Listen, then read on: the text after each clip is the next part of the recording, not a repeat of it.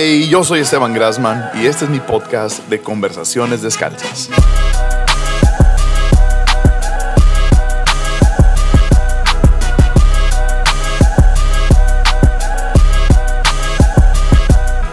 En donde en cada conversación tengo la oportunidad de hablar detrás de escenas con diferentes personas sobre la vida, teología, hobbies, música y liderazgo, con la intención de conocer cómo piensan y por qué piensan de esa manera.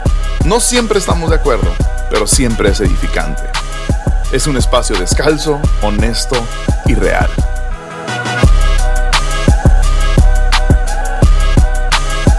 Hey, hey, hey, comunidad descalza. Saludos a todos los descalzos, podcasteros ah, que nos están escuchando. Qué buena onda que estamos ya en el ruedo de nuevo dándole a conversaciones descalzas y eh, gracias a todos por, su apoyo con el lanzamiento de esta tercera temporada.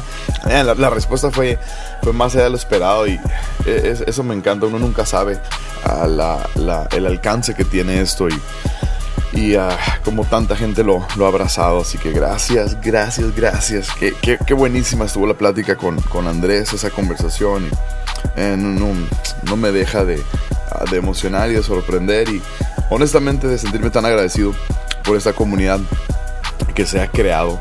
Ah, en donde quiera que haya alguien de habla hispana, ha llegado a conversaciones descalzas.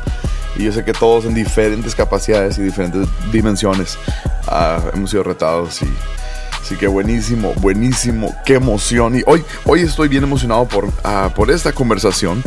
Uh, tuve, tuve la oportunidad de estar en, en Perú con los amigos uh, de Camino de Vida, con los Barriger, Karin y Robert y Taylor y Chana.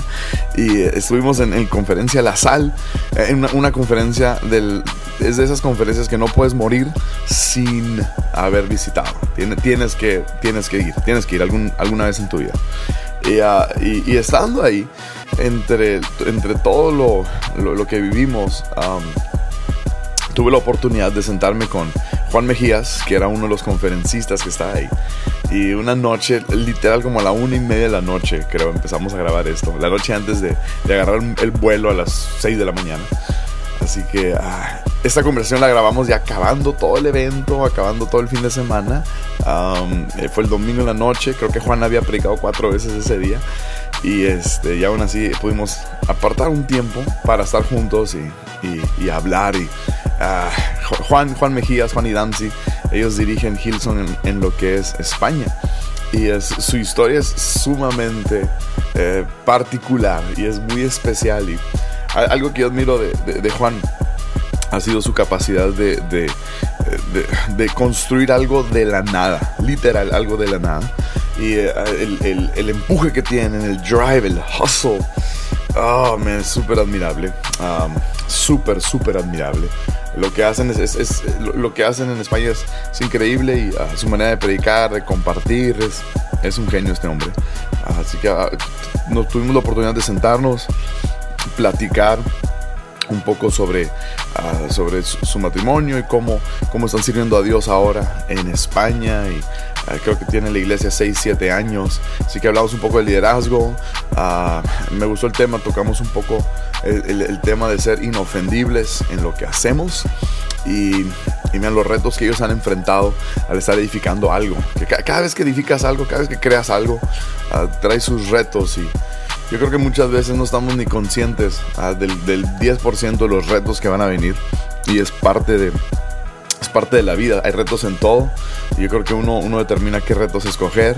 Ah, y Juan y Damsi han escogido el reto de edificar una iglesia fresca, viva, vibrante, Hillsong, en España, un país que ha sido declarado ah, secular y, y, ateo y ha estado tan cerrado el evangelio por tantos años, pero ellos han, han visto, han hecho algo, ah, han hecho algo espectacular ahí.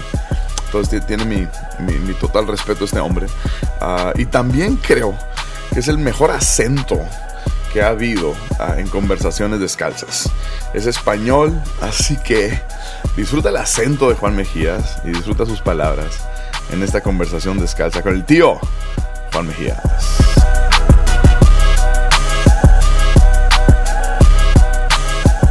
Juan Mejías. Aquí estamos. ¿Es Mejías o Mejía? Mejías con ese. Ok. Pecharromán de segundo apellido. Dos apellidos tenemos. Y eres español, Soy catalán. español, soy catalán, soy europeo, mediterráneo. Y tienes 30 años, ¿no? 30 años, sí. Ahora, ¿tú, tú, tú naciste en, en, en España o en...? Yo nací en Barcelona, sí, en, en- en España. Ahí toda español. mi vida, así que toda la vida he crecido ahí, una ciudad preciosa. Y el, el catalán es, es... El catalán es parte de mi vida, eh, cuando creces ahí. O sea, hay, hay una, hay una comunidad... Sí, o sea, es, es una, una de las regiones de España. Ok. Eh, Cataluña tiene su propia identidad, su propio idioma, su propia cultura y Tiene su convive. propio gobierno. Propia, sí, gobierno autonómico. Ok, ok. Entonces es, es lo mismo, o sea, es, es un país pero con diferentes expresiones nacionales. Ya, wow. Y, y bueno, va mucho más allá, o sea, la política ya va al final a territorios de opiniones complicadas, Ya. pero yo sí he crecido en castellano, en catalán y es Di- Dime algo en catalán, algo así sexy. Algo sexy. Sexy, bro. Estás muy guapo aquesta nit. Oh, come on. Estás muy guapo esta noche. Demasiado sexy. All right, súper bien. Entonces tú tienes 30 años ahorita. ah, Estás en, en, en, en Barcelona, están paseando en iglesia y todo eso. Sí. ¿Tú, es- tú, tú y Damsi? Sí. ¿Cuánto tienen? ¿Nueve años casados? Nueve años casados, 15 Súper. de novios para 16. Wow, la mitad de tu vida. La mitad de mi vida. Wow. A ver, eh, ¿ella de dónde es? Porque siempre estoy bien confundido Bueno, con eso. Damsi nació en Transilvania, en Rumanía. No. Donde Drácula, tío. ¿en Sí, sí, sí, sí, literal. En el este de Europa. Y ella a los 14, 15 años se vino a España. Ok. Y ahí nos conocimos. Entonces ella, ella ha vivido en España la mitad de su vida. Sí, sí, sí. Ella es pura catalana, española. Ah, ok. Pero ella- entonces ella habla catalán, español, Habla castellano, inglés. catalán, rumano, inglés. Esos son nuestros idiomas de casa. Mamón, qué locuras están Sí. ustedes. ¿Y, y cómo, cómo es que tú y ella se conocen? Pues cuando ella llegó a España, eh, ella no hablaba castellano, catalán, no hablaba español. Y Puro rumano. Puro rumano inglés. Y ella pensaba que la gente iba a hablar inglés y iba a ser fácil, pero en España no habla nadie inglés. Y no les importa hablar. No, no, ¿para qué? Hablamos el idioma más bonito del mundo, ¿no? y, y nada, ella fue a un campamento de verano en el que yo también estaba. Yeah. Y ahí nos conocimos. Yo era uno de los pocos que hablaba inglés. Súper. Así que dije, a esta no le enseño castellano hasta que sea mía. ahí le, ahí le, ahí le y echaste ahí el le ojo. di, ahí le di. ¿Ahí qué edad tenían? Ahí teníamos 14 años. Es en serio. En serio. ¿Cuál es uno de los primeros recuerdos que tienes de ella? De a ella esa edad. fue, le tiré encima un vaso de Fanta de naranja para conseguir su número de teléfono. No te creo. Sí, Te güey. fuiste por esa vía. Fui por esa vía, me acerqué, le tiré el vaso. Ah, no sé qué. Y le dije, oye, ¿cuál es tu número? Eres ese tipo. No había otra, tío, no había y, otra. y ella lo recibió bien. Ella lo recibió bien, se tiró a mis pies. Ah, ¿y fueron amigos por un rato o qué? Sí, fuimos amigos un tiempo y luego ya empezamos a ser novios. Fuimos novios seis meses y luego dejamos de ser novios para ser amigos de vuelta y conocernos. ¿Por qué no nos conocíamos? Y era como más por la tontería de ser novios que estábamos juntos. Claro. Y nos conocimos bien, o sea, conversaciones, etcétera. Y después de seis meses dijimos, para toda la vida. No te Y creo. ahí fue. ¿Qué fue, ¿Qué fue lo que viste? O sea, que... Pues vi, obviamente ella es hermosa por fuera, es ya. preciosa, pero vi pasión por Dios por encima de la mía, vi pasión por la gente. A esa, aún a esa edad. Sí, pasión por la gente, por la iglesia. Ya, wow. Vi una locura en ella de, Ujú. de estar dispuesta a hacerlo todo por cumplir un propósito. Y Wow. eso me enamoró. O sea, si, si le pudiera sacar así un, un- un- una característica de ella que te volvió loco fue Sí, su pasión. su pasión. Su pasión. eh, chaparrita pero apasionada. Bajita pero matona. Entonces están en España, son novios. Sí. um, en, en Barcelona, vivían, sí, en Barcelona vivíamos. Eh, siendo novios, asisti- asistiendo a una iglesia. sí. Um, ¿Cómo es que de ahí brincan a, a- Porque estuvieron en Hillsong College, ¿no? Sí. Ah, ¿Cómo brincan a Hillsong College? Buah.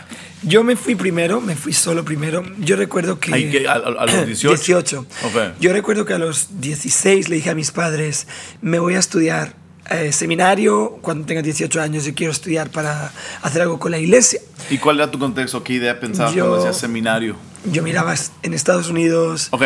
colegios bíblicos así más tradicionales. Entonces tú estabas abierto, digo, yo estaba estabas abierto. buscando más bien. Sí, yo buscaba y mis padres me dijeron, bueno, pues Búscale. cuando llegue la- el tiempo ya veremos, ¿no? Ya. A los 18 años Tony, Tony Romero. No way. Sí, yo lo conocía hace mucho tiempo. Wow. Viene de vacaciones. Ah, es español. Claro, es de al lado de Barcelona. Es un pueblecito. Él dice que es de Barcelona. Mentira, Tony. Eres de pueblo. Es falso. Em, pero viene y me trae. Tipazo. Tipazo. Y me trae la application form para college en Hilson. Y le digo, Tony ya estaba en Hillsong. sí, él ya estaba. Ok. Y le digo, no voy a ir, está muy lejos, mi novia está aquí, no voy. Pero ahí quedó. Y nunca me olvidaré este día. Eh, tenía 18 años, fuimos a la Catedral de Barcelona de Turismo. Y todo el mundo estaba como llorando, encendiendo velas, oscuro. Y era como que Dios me dio un slap y me dijo, no soy solo esto. Oh. Y dice, y no le estás diciendo a nadie. Ahí empecé a llorar y dije, ok, me voy, me voy, me voy a Australia. Le dije a Damsi, la primera persona. Yeah. Y ella me dijo, ve. Yo le dije, si me hubieras dicho no vayas, habría cortado mi relación contigo. Tres años llevamos. Porque le dije, si tú eres mi ayuda ideal, se supone que vas a tener que Sí. lanzarme a mi, a mi propósito. Y Yeah. lo hizo. Y nada, se abrieron las puertas y me fui. Wow. Y luego ella venía cada año a verme. Y el último año nos fuimos juntos. Siendo novios. Nos casamos el último año y nos fuimos Ok, juntos. Entonces, eh, eh, ese primer año para ti en, en, en, en Australia, digo, ¿habías visto la iglesia fuera de, fuera de España?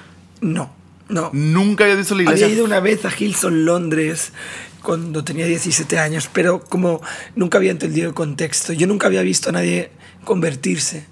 O sea, pasar de muerte a vida, literalmente. Tomar una decir, decisión. no soy cristiano y ahora soy cristiano. Nunca. ¿No conocías a alguien que no era cristiano? No.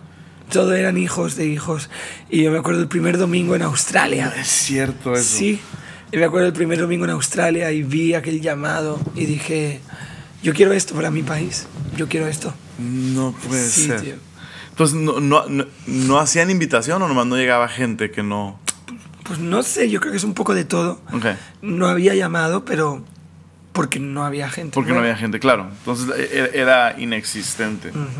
¿Y no se te hizo raro una invitación de salvación o qué? No, fue un sueño. Ah, Siempre wow. había soñado con eso. Wow. Fue un sueño. Eso está buenísimo. Sí, tío. Entonces tú llegas ese primer año, eh, que, ¿qué fueron las primeras cosas que te, aparte de eso del, del llamado, qué fueron las primeras cosas que se te despertó?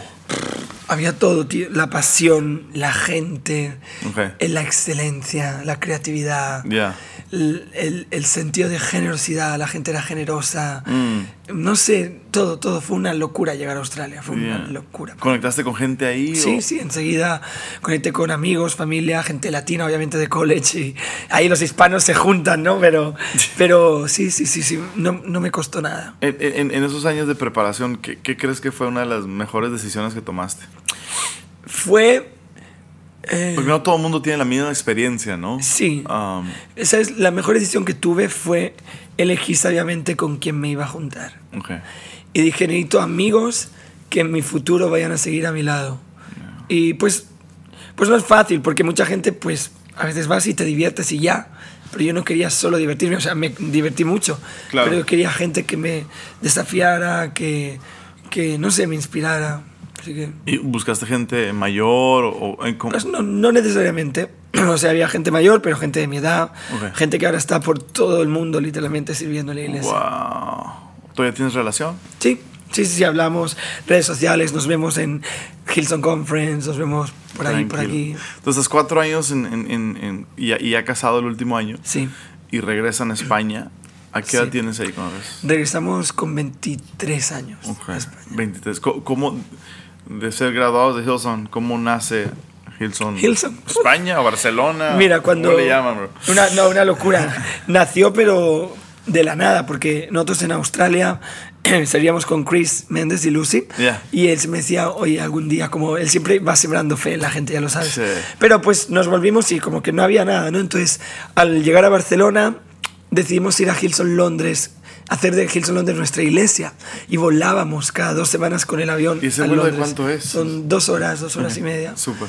Y, y nada, íbamos ahí y al cabo de tres o cuatro meses el pastor nos dijo, oye, está genial que venís, pero la iglesia tiene que cambiar la realidad y no Ya. estáis cambiando nada. Ya, y dijo, wow. probad un grupo de conexión y a ver si funciona y así empezó. Pero si, si, si tuviste pláticas o el sueño alguna vez, Sí, sí, sí. estando en Australia. Sí, o sea, todo el mundo sabía que España era nuestra pasión y que, Wow. que algún día queríamos, pero, pero nunca, o sea, nunca la idea de plantar Hillsong, nunca, o sea, no sé, como que eso era una locura, ¿sabes? Nunca lo, lo mencionamos en ese sentido. Pero empiezas un grupo conexión. Sí, empezamos seis personas y, y- y ni sabía lo que era, no, no era Hilson porque no, o sea, no teníamos el nombre de Hilson, era un grupo, la gente empezó a venir, seis personas se convirtieron en 15, 20, 30, gente se convertía en Starbucks, yo decía, madre mía, ¿qué está pasando? Predicabas así, full. O sea, nos sentábamos, abría la Biblia, hablábamos, conversábamos, una locura. Wow. ¿Y qué- los, los primeros pasos que fueron entonces ya para. Pues ya después de Starbucks, que no cabíamos, eh, ¿Y era semanal? era cada semana, cada jueves. Ok, claro. eh, empezamos, le dije a Gary, el pastor de Londres, oye, ¿qué hago? Se convierte gente, ¿qué hago el domingo? Dijo, oh, no, pues pon un vídeo de Londres. Ok. Pero claro, ya ¿En te- inglés? En inglés, pero ahí nadie habla inglés. Entonces, poníamos el vídeo en inglés, yo traducía en directo al español, no teníamos grupo de alabanza, así, así que teníamos un CD de música. En inglés. En, no, el CD en castellano Ah, bueno, de, de. Unidos Permanecemos Come on. y del Con Todo, y eso cantaba la gente. Unidos Permanece fue el primero, ¿no? Unidos Permanecemos. Donde venía Ahí, desde mi interior. Tómalo. y- Tómalo. Ok, pregunta difícil.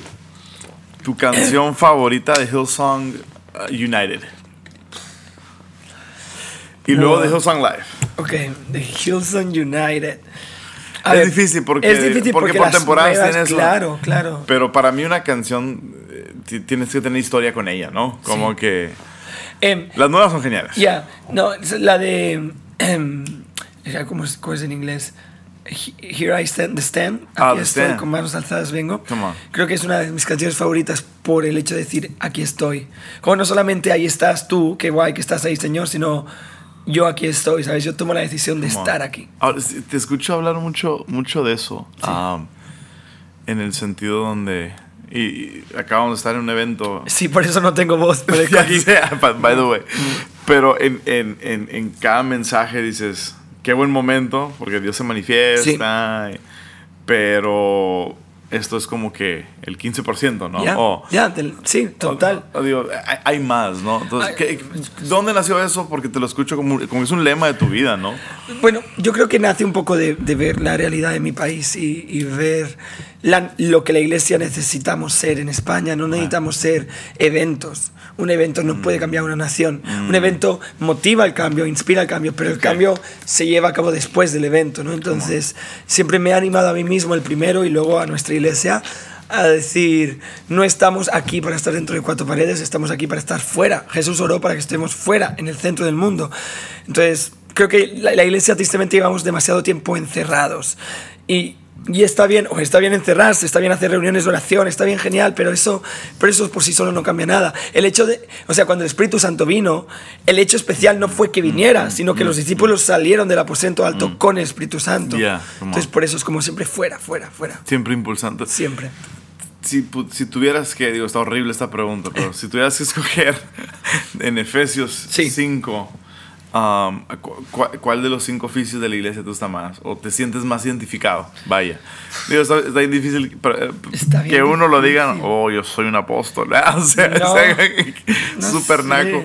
Pero tú, ¿te sientes evangelista, más pastor, más maestro, más profético? Um, Pues es que... em, Digo, todo esto, Sí. obviamente, alguien más lo tiene Pues que me decir. de siento todos. No, es broma, Eh, es broma, es broma. Soy increíble. Soy increíble. No, Dios me usa mucho. yo creo que. Yo creo que evangelista. Pero, pero a la vez maestro, no sé, es raro porque mira, yo cuando me fui a Australia, a mí me ha encantado siempre la alabanza, siempre canto, siempre que puedo. Por eso no tienes voz. Por eso no tengo voz, he gritado como... más que nada. Sí. Eh, es muy divertido porque Tony siempre me llama Cristina Aguilera. No. digo, déjame. Bueno, el caso es que... Es que alcanzas los tonos de Ya Christy. llego, ahí llego, Come pero luego on. mira cómo me Genie quedo. in. Pero, pero, te digo esto porque yo le dije al Señor, yo quiero estudiar alabanza. Y me dijo, no, tú vas a estudiar la Biblia. Porque si quieres cambiar tu país, se cambia con mi palabra, no con tu voz. Y dije, oh, no. Así que, eh, por eso te digo que sí, it's evangelista, porque quiero compartir las buenas noticias, pero a la vez quiero enseñar de la profundidad de las buenas noticias. on. Así que ahí voy. Cuando haces un llamado de salvación, ¿qué tiene que incluir un llamado de salvación? Un llamado de salvación. O sea, ¿qué, qué tiene que incluir elementos? el pre, o sea, cómo es tu condición antes de Jesús. Tiene que incluir el momento del encuentro, gracias porque me aceptas tal y como soy, y tiene que incluir lo que está por llegar. Y yo siempre acabo mis llamados diciendo, Espíritu Santo, revoluciona mi mundo. Y, o sea, tiene un pre como, estoy aquí y he, he fallado, he pecado, gracias porque me amas como soy, y ahora eres mi Señor, ven y revoluciona mi mundo. Mm, come on. Ah, love that. Eso está buenísimo. Entonces, re regresando, estamos en biográfico aquí. Um, ya, ya, ya, ya, estás traduciéndole a Gary. Sí. Y estás escuchando a El Toma, Tómalo. ahí, tómalo. Eh, y lo, desde mi interior Sí. y puras de esas. Ah, ¿Ya estaba ahí The Stand en, en español? Sí, ¿verdad? ¿En Sí, ya estaba. Lo Esa cantamos viene en- cada domingo. Esa es, esa es la antigua. estoy- Esa es de Unidos Permanecemos. Sí, es el primer disco, total. Yes. Ah, el primer disco en español. Entonces, ah, ya, ya, estás, ya, ya- estás en este movimiento de cuánto dura esa dinámica de tú traduciéndole a Gary. Esa dinámica que nunca he escuchado nada como eso. Un año. Un año. Cada domingo. 52 semanas. Y para mí eso fue lo más difícil porque cuando eres joven ¿En dónde lo hacías para empezar? era una sala de una librería cristiana que al final tenía una sala de cristal, la alquilábamos, la gente robaba libros cada domingo. Se pensaban que era todo gratis y luego teníamos que pagar toda la iglesia. Ay, sí, tío. Pero, o sea, al final terminamos en ese lugar con la sala llena, con gente por toda la librería sentada y una pantalla fuera en la librería viendo lo que pasaba dentro de la sala. O sea, tenías un overflow. Sí, no, no, al final no cabíamos en ningún lado. Y Wow. para mí lo complicado fue aprender a esperar. Cuando eres joven tú quieres hacerlo todo ya y ahora. Tienes la energía. Yo quería predicar. Tienes las ganas. Y, y para mí fue... Tienes la capacitación, digo. Bueno, me gustaba hacerlo, pero, pero para mí fue interesante esperar y decir, aún no, aún no. Y Gary fue muy bueno con eso. Pero ¿quién te marcaba ese ritmo? Gary, Pastor Gary. ¿Y tú qué, qué- acá entre nos, qué cada tanto le preguntabas? Pues, ¿Ya será el tiempo? Nunca le llegué a preguntar. Nunca le llegué a preguntar. No es cierto. No, tomé la decisión. Sí, Él me va a decir. Sí, sí, o sea, sí. Desde, desde que conocí el liderazgo de la iglesia Hillsong, siempre supe, mis líderes están aquí para hacerme crecer y ellos sabrán cuándo es el tiempo correcto. Ah. Y fue, fue una aventura para mí. Y, O sea, por un año entero, Ya. Tú estás poniendo el video de... Me imagino que de una semana atrasada. No, era, mira, empezamos en directo, en directo con ¿Live? Skype, Skype, sí. No te Sí, creo. sí, no, y claro, yo no sabía que iba a traducir. Y luego acabamos ¿En qué año es esto? Esto es 2012.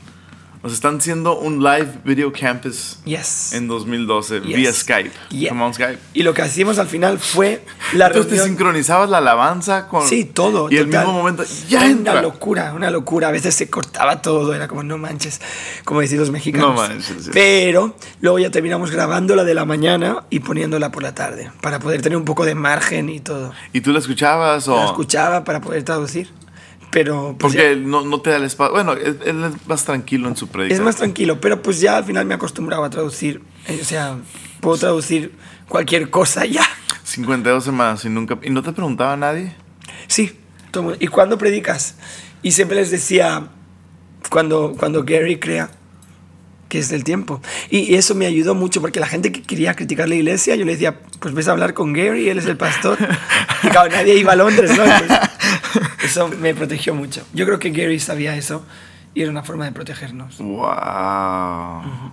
¿Cómo, cómo desarrollas líderes sin estando en el púlpito semana a semana? Yo creo que eso, de hecho, fue lo que nos ayudó a desarrollar líderes, Ajá. porque nos vieron, nos vieron trabajar tras las escenas, nos vieron fuera de la plataforma, moviendo sillas, cargando cajas, llenando coches, dando la bienvenida.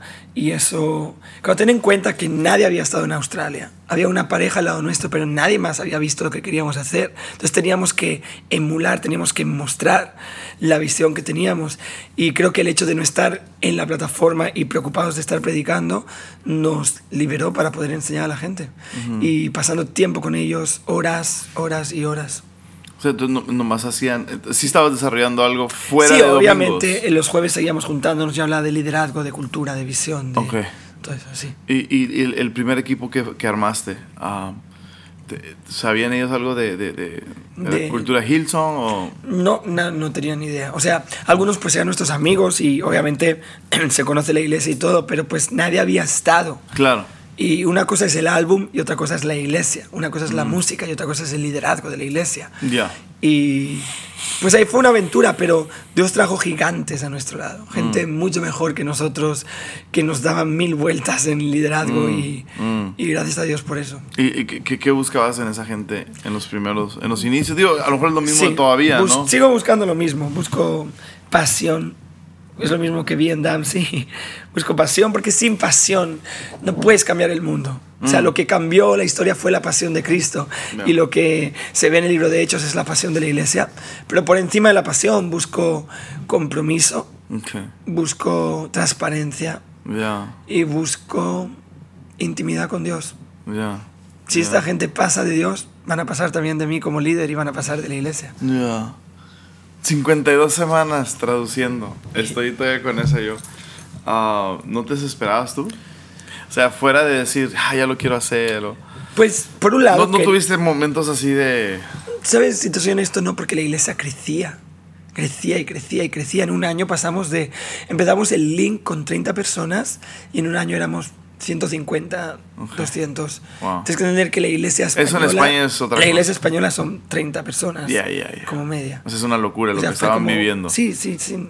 La gente decía, no, traigo aquí a mis amigos porque esto está guay, que es como chido en México. Esto, digo. Guay. Guay, esto es una pantalla con un hombre hablando en inglés y yo traduciendo y no tenemos ni música, ¿cómo que está guay?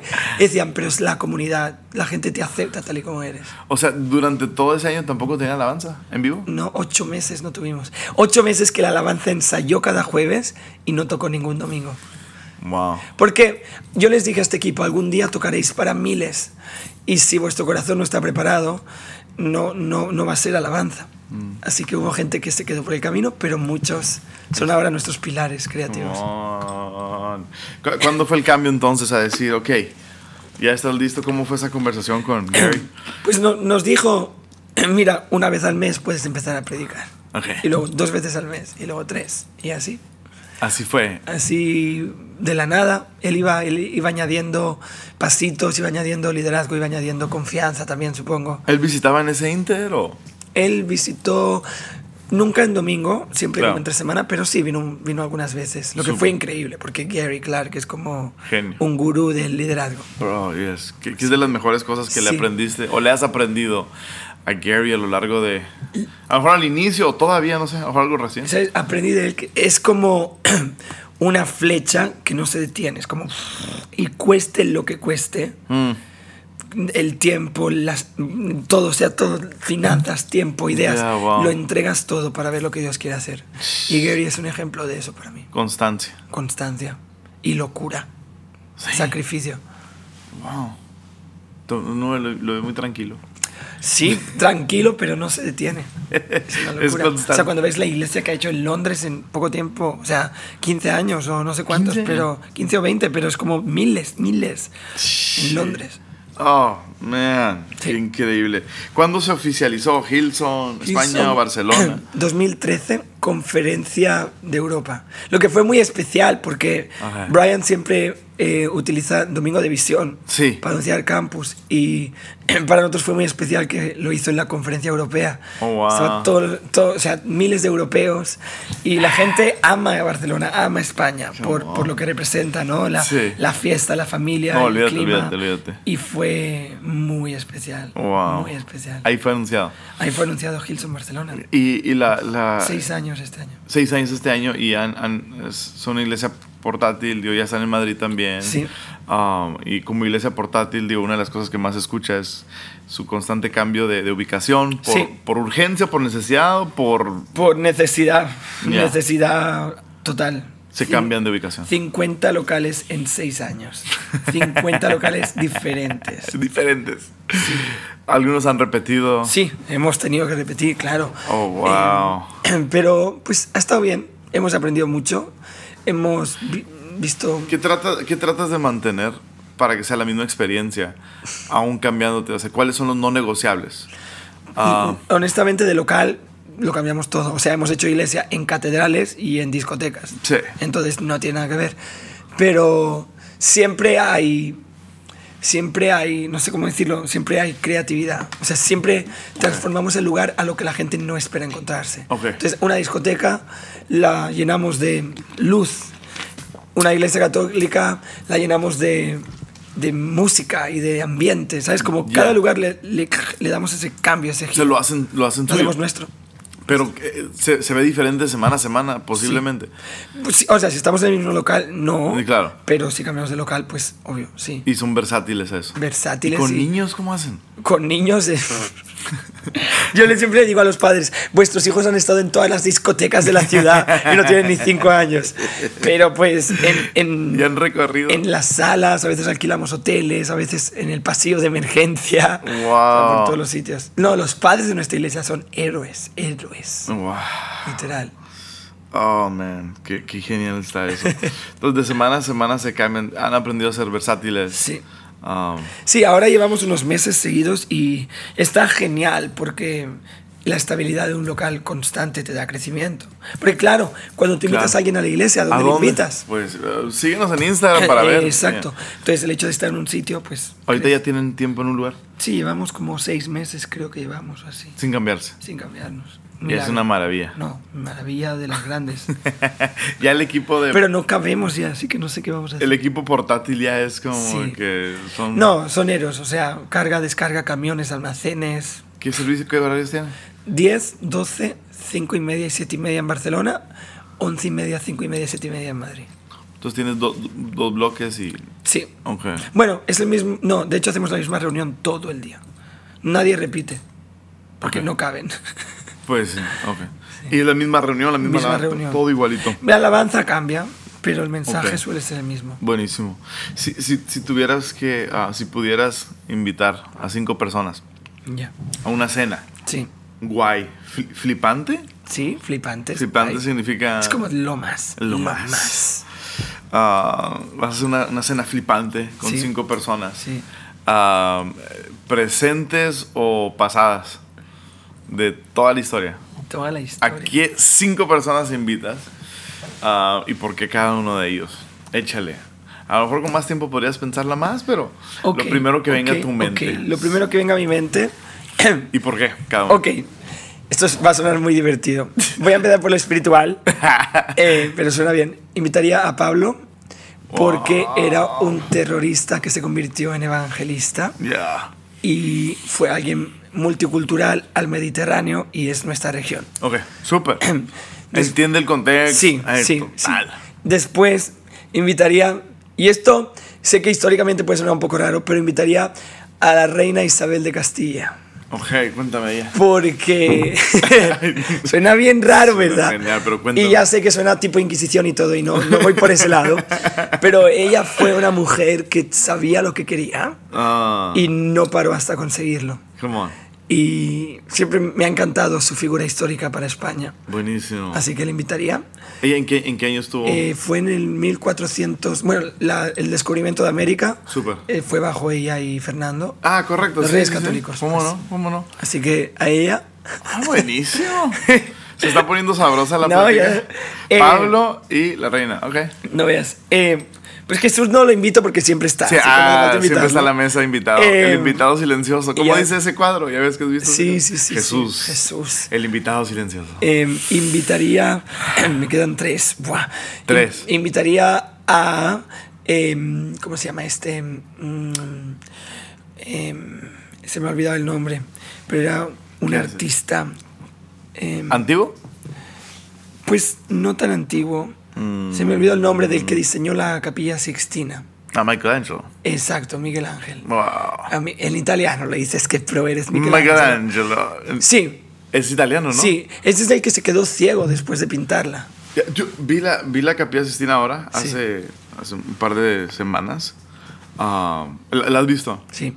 No, no la he visto. Es, es, No la he visto. Es, ah, es una obra, digo, es, Vale. es un masterpiece. Eso se ve, se ve. Pero el- yo estoy impresionado con la Capilla Sistina porque, pues te cuento esa historia. Él, él- él no la pintó está pintando un techo, ¿no? Sí, Entonces- la bóveda, sí. el techo. Sí, el, el techo la bóveda. ¿Tú, tú pensarías que, que la pinta acostado en algo, pero él la pintó parado, No. ah, con el cuello torcido Ostras. y estando pegando muy, estaba muy pegado al techo. Entonces, no es pintura, es fresco. Fresco le llaman, Sí, ¿no? sí, sí, sí. Y el, el fresco de lo que tengo es, de lo que entiendo es como que cemento de color. Entonces, no se puede borrar esa pintura porque Se queda impregnada. se ¿no? queda impregnada. Entonces, por lo mismo que estaba usando fresco, tenía que tener mucho movimiento rápido y fue que se quedó. Sí, se quedó ciego. se quedó- pero ese era un rebelde, ¿no? Pero me encanta porque, primero, su obra ha perdurado los tiempos y yo quiero hacer algo que perdure los tiempos, no quiero hacer algo que dure solo mi generación. Wow. Y lo dio todo por lo que le pidieron que hiciera, Se entregó. aunque estaba chalado. Pero bueno, seguimos. Eh, Pero, eh, entonces, eh, me estoy imaginando la dinámica. Ok. Muy interesante. muy- sí. Porque un excéntrico, Sí. una reina, Sí. Pablo. Algo de humor, échale a ver. algo de humor. no sé quién. No sé, güey. Se me hacen personalidades bien intensas, pero dale. Es tu cena, compa. Es mi cena. Invitaría. es tu Pues, cena, amigo. Es tu cena. A ver, a ver, a ver, a ver. A ver. Flipante. Flipante. Eh, invita- es que, pues, otro artista, porque me encanta el arte. Claro. Invitaría a Antonio Gaudí. No sé si sabes quién es, pero es un catalán que diseñó la Sagrada Familia y un montón de monumentos de Barcelona. Ah, Em, buenísimo. y este hombre diseñó la Sagrada Familia y lleva 120 años haciéndose, está muerto ya. Y cuando le dijeron, Se está construyendo. sí, aún no acabó, Le- cuando le dijeron a Gaudí, em, oye, tu obra está durando demasiado, dijo que su cliente no tenía prisa, porque su cliente era Dios. Sí, que me encanta. Y por último, Wow, that's good. por último invitaría a Christine Kane. Para que los evangelice a todos. Pues claro, Digo, para que los con convierta de nuevo. Pero siempre me ha encantado esa mujer, me parece increíble, me parece histórico lo que está haciendo. Hurricane, Christine Kane. ¿Qué mensaje te ha impactado de Christine? Todos, pero habló una vez de uno de las ranas del faraón, cuando Dios le preguntó, ¿cuándo quieres que te quite las ranas? Y el faraón dijo, mañana. Y es como muchas veces... em, no, o sea, él, cuando, o sea, Dios le dijo a Faraón, sí, eso, cuando te quito las ranas de la plaga, y él dijo mañana. Y muchas veces nuestra vida está llena de cosas que nos están matando, y en vez de decirle a Dios, quítamelas hoy, por pereza o por lo que sea, le decimos, ya mañana, Señor, y nos quedamos atrapados Mm. entre ranas en nuestra vida. Preach. Pues ahí lo tienes. Ahí está buena esa. Come on, Qué man. rara la cena, ¿verdad? Flipante. ¿Qué cenarían? No sé. ¿Quién sabe? Patatas fritas, Ah, pu- puede ser. marisco, Oye, tu estilo de ropa. mi estilo de ropa. Ahí vamos. Well, let's go there. Let's go. Um, intencional, Ah, gusto personal, tiene una tiene un objetivo o no más. Es un poco de todo. O sea, es un gusto personal. Súper. Siempre Eh, te- siempre has, estado Sí, o sea, hay épocas que yo me miro y digo, madre mía, qué horror. Pero pues yo me pensaba que iba bien guapo, ¿no? era lo que se usaba, es lo bro. que hay. Pero Es lo que es. sí, o sea, es gusto personal. Me he vestido yo siempre, nunca es como. No me gusta que la gente me diga lo que tengo que llevar. Claro. Entonces es yo. Pero también es intencional. Yo creo que. Hmm. eh, pues, como la gente. eh, tu tarjeta de presentación es tu imagen en la sociedad en la que vivimos, Ya. tristemente. Tienes o no? Sí, sí, sí. Entonces yo creo que Es lo que es, ¿no? si cuidas tu imagen, al final cuidas tu tarjeta de presentación. Y eso significa que tienes que encajar en un cliché. Puedes ser eh, alto, bajo, gordo, flaco, puedes vestir ancho, estrecho, da igual, pero sí que haya una inversión, como un tiempo dedicado a eso, porque al final pones valor también sobre la gente con la que te vas a encontrar. ¿no? Si yo vengo ahora y, y vengo despeinado, sucio, sudando y con la ropa rota, tú dirás, pero como, ¿qué, qué mal te has preparado? ¿no? Así que sí, y luego me, me gusta. Tú lo haces intencional. Sí. ¿Cuántos botones pueden ir desabrochados? Uy, hasta el ombligo. No, pues para predicar, dos, no más. Pero si es verano luego, tres, tres. ¿Tienes crítica? ¿Tienes ah, de Pues- eso o nadie? La verdad es que no, nunca me han dicho nada. Bueno, sí, cuando era adolescente, mm, como no se puede llevar gorro a la iglesia, no se puede llevar pantalón corto. pero- pero, pero después de eso, tiempos, ¿no? No, o sea, la gente sí se ríe y se hacen bromas y todo, pero Yeah, yeah, yeah. pues nunca me han criticado. No. Por eso, por otras cosas sí, pero... No me quisiste prestar tu... No, Tu güey, gorro, no. no. Tenía un gorro grande No, que no estaba, se presta. no sabía si llevarlo o no, pero al final me lo puse. fue divertido. Que no, sí, fue muy divertido. Sí.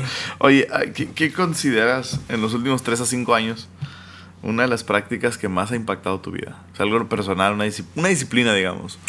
Vale. Esto, una disciplina. Bueno, primero, o sea, tengo dos. Una es más física y una es más espiritual. Sí. La física ha sido el entender que no lo tengo que hacer todo Mm. y que Ah. si, no, si no paro, no voy a llegar lejos. O sea, hubo un tiempo que cuando la iglesia empezó fue como todo, todo, todo, todo, todo, todo, todo, todo. Y, y, casi no dormía, me enfermaba siempre, trabajábamos a tiempo completo, la iglesia. Eran maestros, ¿no? Éramos maestros, sí. Ambos. Ambos. Y, y fue un punto que dije, no voy a durar no me voy a estresar, si me estreso me pongo de mal humor. ¿Cuántos años hicieron iglesia y ministerio? Y digo, eh, pues, el trabajo de tiempo completo y la iglesia. Yo, tres años. Oh, wow. Y hasta que la iglesia éramos unos 600. Y Damsi, hasta que la iglesia éramos 1000. Wow. Yeah, yeah. O sea, durante todo ese tiempo no hubo staff y luego solo era yo de staff. Yeah.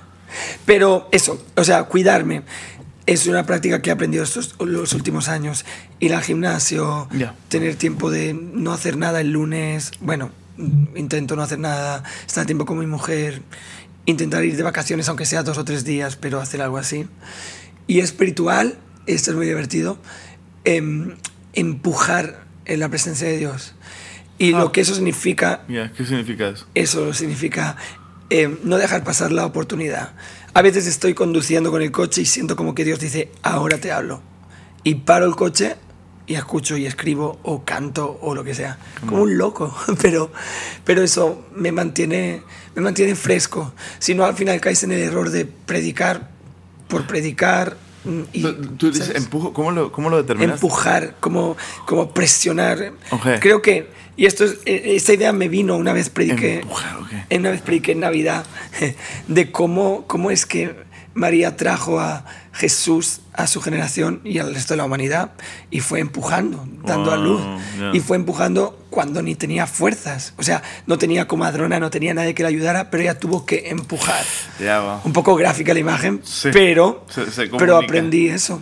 Ah, hay que empujar, hay que buscar el momento y presionar y, y, y aunque no parezca el momento más indicado, el momento más Es oportuno, como que aprovechar el... el, el- el momento, el instante. Entonces es, es, es, es a un nivel...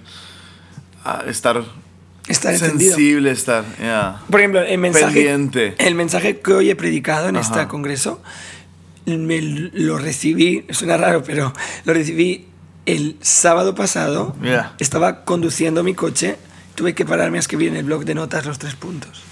Así, boom. Tuviste un download. Ya, Come on. ya. ¿Te pasa común? Ah. Sí. ¿Qué, qué puede hacer uno para...? ah, porque, porque yo no creo que, que eso es algo de que o lo traes o no lo traes. Creo que es algo que se cultiva. Sí. ¿Qué puede hacer uno para cultivar esa sensibilidad? Ah, ya, no sé.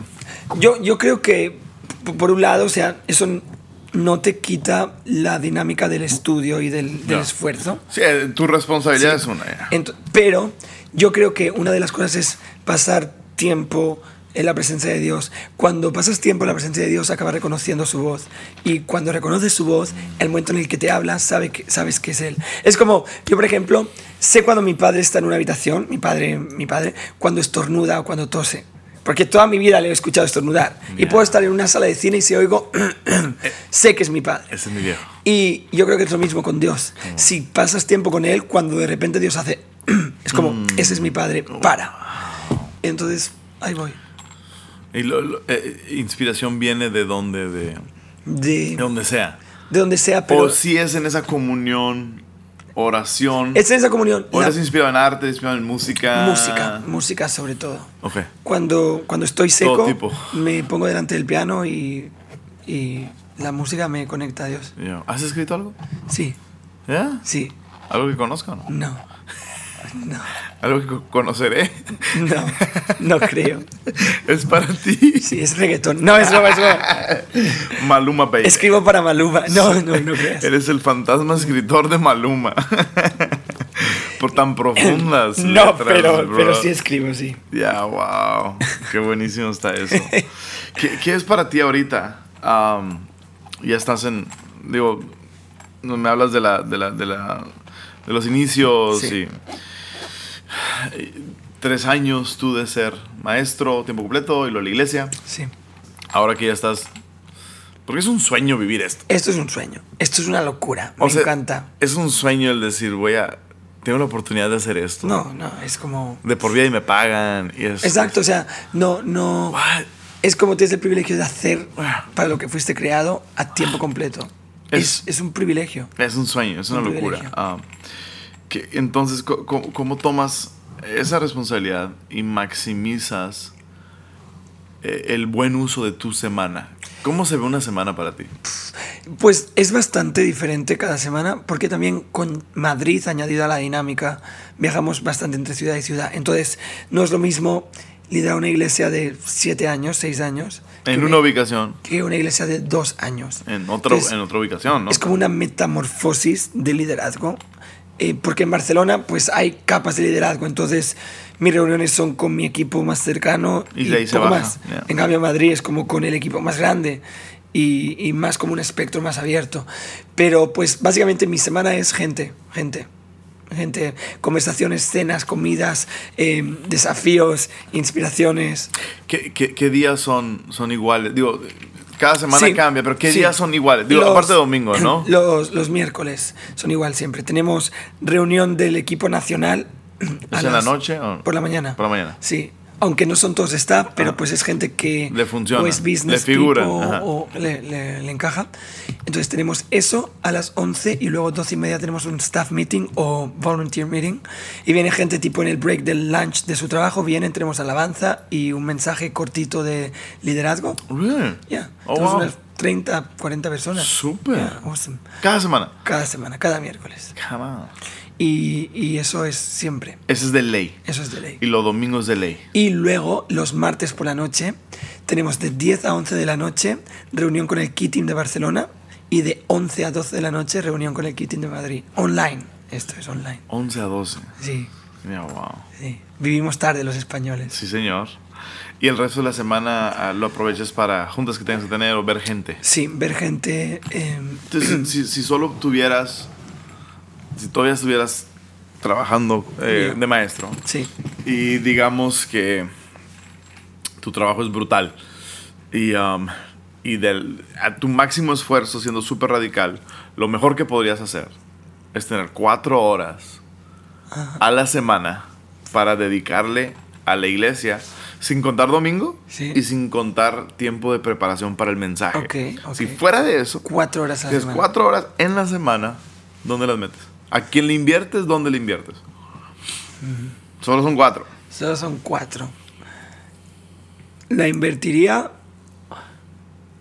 uno en un grupo de unas 15 personas Ok. y esto sería más personal. Cena tipo un martes, Un una hangout. hora, un hangout. Hangout, literal. Eso es una hora, ¿vale? Una hora y media. Otra la invertiría Mm. en un grupo grande de personas trayendo mensajes de liderazgo. Em, otra la invertiría ensayando. ¿Esto es ahora o antes? Antes Hoy, hoy, hoy, hoy. Hoy en día eh, la invertiría pasando tiempo con la persona que lidera la- el arte y la creatividad de la iglesia, porque es la que muestra el corazón que tenemos como pastores, Oh, wow. la hace tangible. Entonces, si no sabe quién soy, no sabe qué mostrar. Con el director creativo. Sí. Y ¿Quién- en este caso, ¿quién es? Ismael Ah. es- está aquí dormido. está dormidísimo. Está muy dormido. Es la una de la mañana, Y me sobra una para Para ver qué sale esa semana. para ver qué sale, para ver qué surge. Y sabes, creo que, creo que, suena feo decirlo, pero creo que la iglesia crecería más a veces que ahora. ¡Wow! Mira, cuando trabajamos a tiempo completo, eh, alguien nos dijo, es lo mejor que podéis estar haciendo. Porque como no puedes hacer tú todo, estás confiando en otras personas. Y al confiar en otros, creas capacidad y donde hay capacidad, Dios trae crecimiento. Y creo que es uno de los fallos de, de los que somos staff en la iglesia hacemos demasiado y no, dejamos, no dejamos capacidad de liderazgo a otros. Y no- nos volvemos ah, indispensables, Sí, digo, sí. cuando no debería ser. Nadie debería ser Total, indispensable en nuestra total. Oye, pero me encanta que mucho de lo que dices es... am, va por el sentido, va, va por el área de lo de relacional. Sí. Pues al final es la base de la iglesia. Sin, sin, o sea, Jesús dijo, en esto os conocerán, no en vuestras reuniones, no en vuestros currículums, os conocerán por cómo os amáis. Ya. Entonces, si tuvieras esas 15 personas, harías hangout, sería Sí. nomás reírse. De hecho, es lo que comer hacemos. algo. O sea, nosotros vamos de vacaciones con nuestro equipo, la pasamos con nuestro equipo, o sea, jugamos. Es, es nuestra vida, es divertido, son amigos nuestros. Wow. Y eso es complicado a veces, para Claro. cuando hay que desafiar y todo eso. ¿Cómo luchas con familiaridad? Pues, ¿sabes? Lo primero es yo no familiarizándome, o sea, yo asombrándome de ellos. Si yo me asombro de la gente que tengo a mi alrededor, Wow. Ellos también se asombrarán de lo que está pasando a su alrededor. Mm. Entonces, no, nunca infravalorar a Ismael, nunca infravalorar a su esposa, nunca infravalorar mis compañeros Claro. de batalla, porque son geniales. Buenísimo. Qué bueno está eso. Ah, eh, al- algo que me, a mí me ha, este, conociendo un poco más Hillsong y, un poco más de cerca a ti, a lo que está sucediendo en Latinoamérica, Sí, etcétera, ¿no? Um, si te soy honesto, eh, mucho lo que yo pensaba de Hilson ah, era, no, pues tiene el presupuesto, Yeah. tiene la marca, Yeah. etcétera, ¿no? Qué fácil.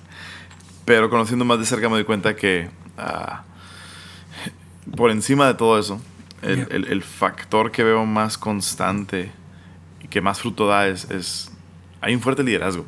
Total. O sea, es, es, es, puro liderazgo. es brutal. Sí. Viene desde arriba, viene desde, desde Brian. Viene del corazón de Brian Yeah. y Bobby, pero absolutamente. O sea, eh, Brian siempre dice, no, todo es liderazgo, los problemas y las soluciones, todo, fluye y emana del liderazgo. Y, y creo que eso se nos ha metido a todos en el ADN, Du- a todos. Entonces, hablando un poco de, de, de- del liderazgo, ¿tú cómo creces personalmente en tu liderazgo?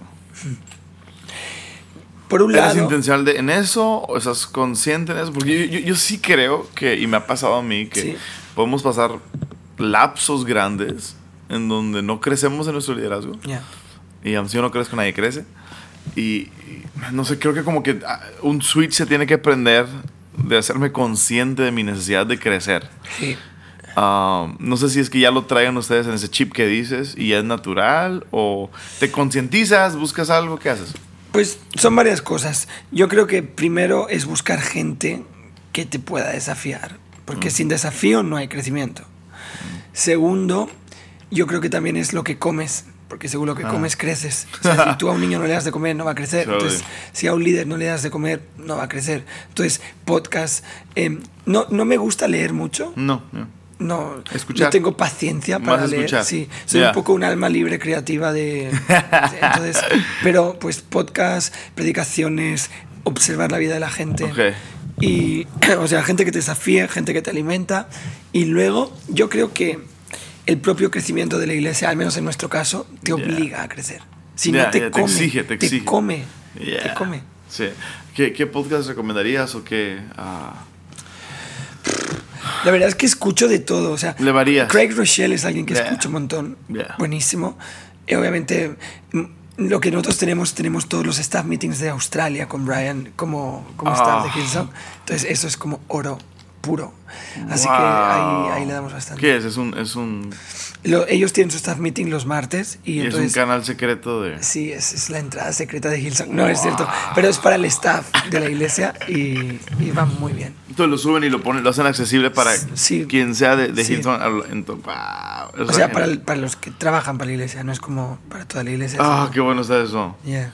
Ay, ay, ay. Algo que he aprendido mucho de, de, de, Hilton es eh, este término que, que anda un poco de moda en diferentes lugares. el término ser inofendible. Yeah, total. Y ah, háblame un poco de eso. Este, Guau. ¿Qué significa para ti? ¿Cómo cuidas el corazón? Ah, Sí, Ah, sin yeah. eso no sobrevives la cultura Hillsong. Yeah. Si no eres... Liderazgo en general, ¿no? Sí, sí, sí, pero nuestra iglesia es como es como súper directa. Es, es, es clara, para lo bueno y para lo desafiante. Claro. Entonces, eso por un lado. Entonces, ¿cómo lo hago? Primero de todo, hay sitios a los que no dejo que mi mente vaya. Hay, hay pensamientos que vienen porque vienen, Claro. porque somos personas, porque somos latinos y porque tenemos sangre en las Porque venas. somos seres humanos. Pero no dejo que mi mente vaya. Y, y ¿cómo hago eso? No lo verbalizo. O sea, nunca hablaría con mi mujer, por ejemplo, de una queja de nuestra iglesia global. Claro, si tuvieras una idea Nunca. de lo que sea. Nunca. Porque no merece la pena ser hablado. Porque no tiene sentido. Y no puedes evitar pensar cosas, pero sí puedes evitar empezar a construirlas. Wow. Y, y esa decisión, o sea, son cosas que... Está que- buenísimo. Eso creo que lo hemos tomado en nuestro Oh. liderazgo, en nuestro matrimonio. Hay conversaciones que... Hay palabras como la palabra, por ejemplo, divorcio, no existe en nuestro vocabulario, Claro, ¿no? Pues con liderazgo es lo mismo. No existen críticas eh, destructivas en contra de nuestro liderazgo. Wow. Porque verbalizarlo lo empiezas a construir. Cuando lo verbalizas, lo construyes, lo masticas, y lo que masticas te tragas, y lo que tragas, crías. Como, Así que eso para mí ha sido como la clave número uno. eso es demasiado genial. Mm. Wow. Yo ay, me encanta eso. So good. Um, es que el- ah, más el hispano. Lo hablamos todo. Somos- y somos bien, y somos bien, bien sensibles. Sí. Digo, no sé, creo que españoles son, Somos, sí, son- Son de, más. de ahí venís. pero, pero son más intensos, creo. O sea, Pues- creo que el latino, el mexicano, Sí. el, el- el sudamericano, creo que es- tiende más a la ofensa. Sí. Ah, tiende más a la autolástima. Ya. Creo que te- tenemos esa tendencia como, como cultura. No lo veo tanto en los españoles, se me figuran más, Más- más, más rígidos, más más, rudos, fríos, más, más- rudos, ¿no? O, Ah, pues, pues depende. O sea, sí que somos drama queens. Sí, sí. Pasa que quizás también tenemos el lado ese europeo más frío, racional. ajá, más racional, etcétera. exacto. Entonces, es una paranoia. más práctico, es- ¿no? Pragmático. Sí, pero en España se juntan los dos mundos, las dos realidades. Y eso a veces es bueno y a veces es malo porque nunca sabes por dónde te va a salir alguien. Por el lado emocional o el lado racional. Pero. Claro, y, lo, y, digo, lo agrégale el mundo iglesia, Sí. en donde es No. mucho de la emoción y del sentimiento Sí, y de total. siento, no siento. Pero yo- Mi llamado. ah, ah. Esto yo he aprendido mucho. Mi, mi mujer es de Europa del Este y la gente dice que en Europa del Este no tienen sangre en las venas ni corazón. Es, son, Claro, es broma, amor, te Está quiero, te quiero, cariño. Está buenísimo. Pero yo, yo he aprendido, no es broma, yo he aprendido a, a elevarme por encima de mis emociones y sentimientos. Ah. Mi mujer me ha enseñado eso y, y me ha servido mucho. Pero es, es no verbal. Eso creo que es. Es no verbalizar. Porque Ya, wow. es tan fácil empezar a hablar, es tan fácil dejar que tu lengua vaya una vez y una vez ha ido una vez, ya sabes hacerlo y ya vas siempre. Entonces, como. no. Le, le- cortas ese. Que no se haga un patrón Total, total. en, en tu mente, ¿no? Y- Yo Ah, creo que eso es so muy good. importante. Es muy, de hecho, o sea, Ah. al final es bíblico, ¿no? Como dice, Yeah. todo pensamiento lo tienes que llevar cautivo, no a tu palabra, sino a la palabra de Dios. No a lo que tú quieres hablar, sino a lo que Dios hablaría. Ya, wow. Así que, entre, entre líderes en, en- en- en el mismo nivel que están dentro de la iglesia global, sí, se ayudan a mantenerse en... en- en- sí, sí. Ok, se llama la atención, También. o tiene la corrección que venir desde arriba, arriba, arriba. No, Ok. no, creo que eso nunca ha sido la cultura de nuestra iglesia. Como Brian no espera que seamos inmaduros de... Yo vengo a corregirte. Como Claro. entre nosotros nos cuidamos, nos amamos, nos desafiamos, nos aplaudimos, Súper. oramos. Súper. Y pues Brian de vez en cuando obviamente dice, eh, ch", Claro. pero, pero en general es como una cultura, me encanta. O sea, es, es real, es genuina. So good. ¿Qué, qué, um, ¿Cómo hacen? Porque si, si algo que veo es que desarrollan constantemente líderes. Estamos hablando del tema del liderazgo todavía, ¿no? Um, constantemente veo un desarrollo de world class, líderes a nivel mundial. ¿Cómo hacen para subirle el techo a la gente y extender su capacidad? Estirándoles. Literal. Estirándoles literal. Sin- o sea, eso es como cuando tú vas al gimnasio con un entrenador, Ok. te va a hacer hacer más de lo que crees que vas a poder hacer el Ah. primer día. Ya, o sea, ya el primer día te va a decir una más, una más. Y creo que como líderes, Mm. obviamente Buenísimo. con amor y eso, pero Sí. tienes que decir a la gente, una más, puedes, y duele, y tienes después agujetas, o no sé cómo le llamáis aquí en Latinoamérica, eso que te duele el músculo después de entrenar. Sí, sí, sí, sí. ¿sí? like, Em, y, pero Sí, aquí estás adolorido. Sí, tú, ya, ya. sí, sí. Pero esa es la única forma. Uno más. De hecho, eh, la iglesia de hechos era así. Uno más, uno más, uno más. Mm, mm. Y eso es lo que crea crecimiento. Entonces estiras a la gente en... Estiras. Do- ¿Cuándo sabes si es cuestión de capacidad? Cuando se rompen. No, eso es. no, honestamente, porque hemos, hemos eh, Ya. te- tenemos la tendencia. No, y a veces tristemente hemos roto a gente. O sea, yo como líder reconozco que a veces me he equivocado en el proceso. Hay gente que de se ha más. quemado por mi culpa. Pero Ya. creo que se aprende, ¿no? Se aprende a ver signos, se aprende Ok. a ver em, señales. Ok. Señales. A veces cansancio, a veces eh, familiaridad. Uno de los síntomas cuando alguien ya no quiere crecer más, se familiariza, pierde el asombro, Ya, wow. lo que empiezan a hablar. Wow. Entonces es un símbolo de decir, cuidado, vamos a dejar de estirar para sanar. Wow. Oh. Ok, ah, siempre me gusta terminar conversaciones descalzas con... Eso ha sido genial. Ah, Oh, gracias. pero siempre me gusta terminar con una, una lista de preguntas así rápidas. Vamos. Rapid fire. Ok. Um, ¿A quién consideras la persona más exitosa? O sea, ¿un nombre o una cualidad? No, ¿a quién? Una persona. Una persona. ¿Qué- Cuando piensas en éxito, ¿en quién piensas, pues? Pienso en mis pastores, Brian y Bobby. Yeah, Total. yeah, Su matrimonio, su ministerio. Por su todo el paquete, su ¿no? todo. yeah, súper bien. Si no, si no estuvieras, está raro esto, pero si no estuvieras haciendo lo que estás haciendo, ¿qué estuvieras haciendo? O sería em, o historiador o político. Ah, historiador, sí, sí, te lo veo. Ah, lo político también te lo veo. Pues soy bien meticha y como bien pesado. ¿no? Está genial. Ah, ¿Tienes alguna dieta de ejercicio que mantiene? Que, ¿Cómo te Sí. mantiene? Ese ejercicio. Sí, voy al gimnasio cinco días a la semana. ¿Rutinas normales, crossfit o...? Mm, más como... No, pesas y rutinas. mm, ¿Tú te las pones o alguien te las pone? em, depende, a veces voy con gente de la iglesia y a veces yo. Ok. Ok. Y la dieta es un desastre. Pero bueno, Es que viajar, ¿no? no, es terrible. Es terrible y bello. Pero a mí, a mí me mata porque por el lado contrario, o sea, no como cuando viajo. Ah, No, como- no me da tiempo a comer. Estás dedicado full. Sí, Pues además la- te soy muy... La una y media de la mañana. Soy muy sensible con, el, con la dieta también. Entonces Ah. no como cosas picantes, no como cosas raras. Soy muy bien mediterráneo con la cocina. Súper mediterráneo. wow. Cuando tomas vacaciones, ¿qué prefieres? ¿Playa, ciudad, montaña? ¿Qué es lo tuyo? Playa y ciudad. Yeah. O sea, mediterráneo. Ciudad favorita fuera de Barcelona. Budapest, Hungría. Ah, guay. Es precioso. Es, es, es El que- todo un cuento de hadas. La arquitectura, los castillos, los puentes, la gente, la historia. Ah, caminar nomás. Sí. Come on. ¿Qué, qué álbum estás escuchando ahorita? Música. People. Nah, Ya sé que suena típico porque es Hilson. pero eso. Pero es que acaba de salir. No, pero ¿sabes, ¿sabes quién, quién está escuchando un montón esta semana? A um, Tori Kelly. Terry Kelly. Em, se llama así, ¿no? De nombre. ¿Será? ¿Por qué no me suena Terry Kelly? Don't you worry about it. sí. Ah, Terry Kelly. Yeah, Come on.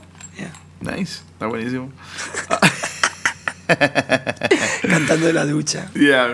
¿Ti- ¿Tienes rituales de la mañana o cada mañana es diferente?